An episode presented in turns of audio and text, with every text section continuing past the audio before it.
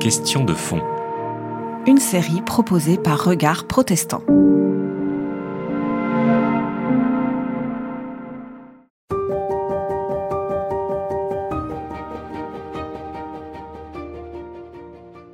Les, chrétiens ont produit beaucoup de textes au IIe siècle. On voit que c'est un moment où l'origine s'éloigne, le temps de Jésus et les apôtres devient un peu lointain, une partie de la mémoire est, morte, a disparu, parce que des générations euh, commencent à passer, à, s'éteindre, et que la, mémoire vive des, événements commence un peu à disparaître.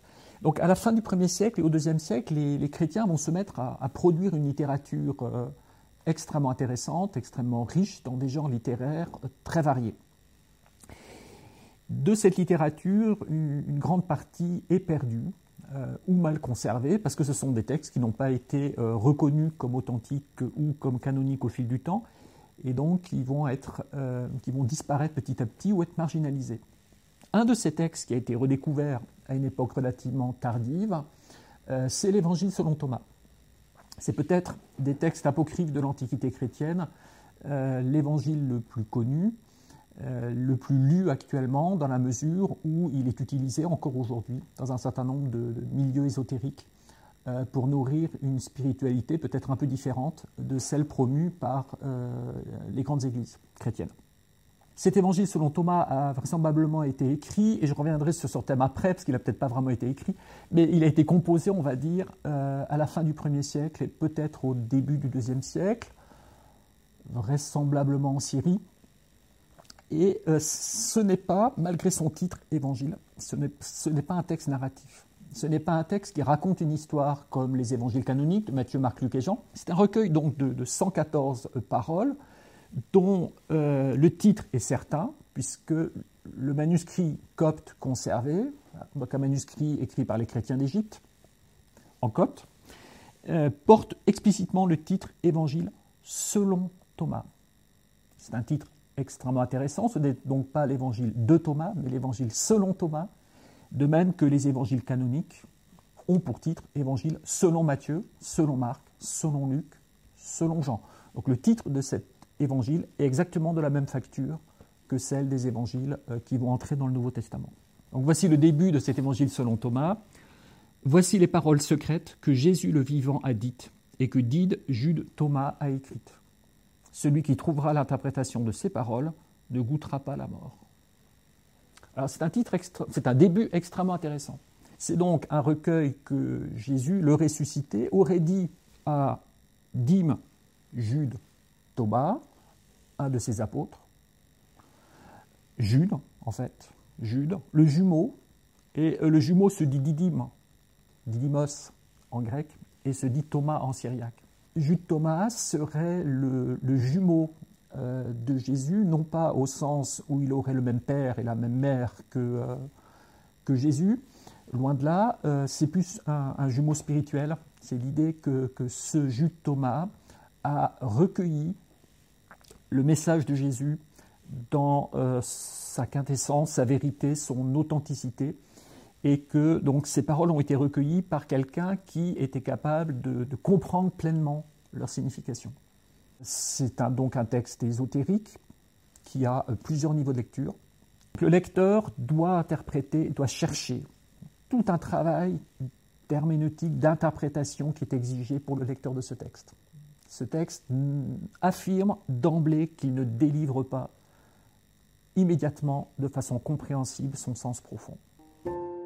Alors, qui a produit cet évangile selon Thomas, euh, composé de 114 paroles? L'évangile de Thomas est vraiment une collection de textes de provenance diverses. Et une personne les a collectés avec un but précis. Mais euh, ces paroles ne sont pas toutes originaires des mêmes milieux. Une partie de ces paroles semble refléter des traditions extrêmement anciennes du, christianisme antique, avec peut-être des paroles euh, authentiques de Jésus, peut-être, notamment le célèbre Logion 10. Jésus a dit J'ai jeté un feu sur le monde, et voici je le garde jusqu'à ce que le monde brûle. Ça, c'est peut-être une parole authentique de Jésus. D'autres paroles de Jésus de l'évangile de Thomas sont proches de celles qu'on trouve dans les évangiles canoniques. Et certaines d'entre elles semblent être plus anciennes et d'autres peut-être plus tardives. Donc c'est un, conglomérat, une agglomération de paroles d'origines diverses qui ont été regroupées à la fin du 1er siècle, peut-être au début du 2e siècle, dans un milieu qui fait l'objet de débats euh, dans la recherche. Pendant longtemps, ce texte a été associé à ce qu'on appelle le gnosticisme.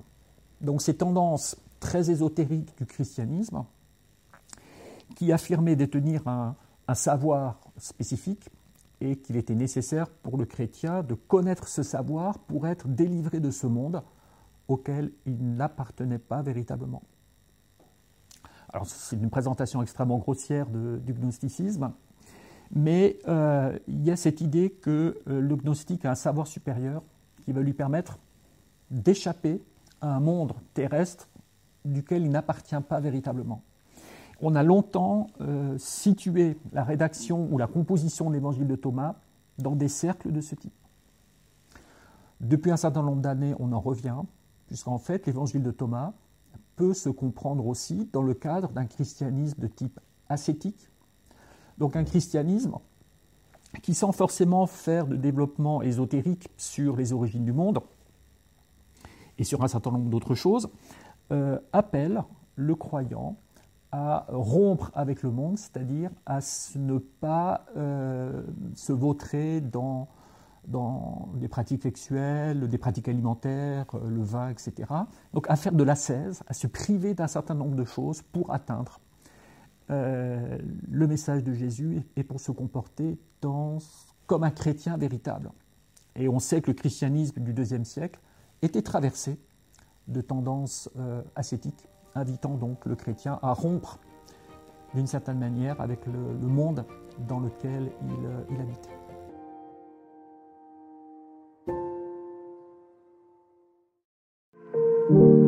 C'était Question de fond. Une série de regards protestants.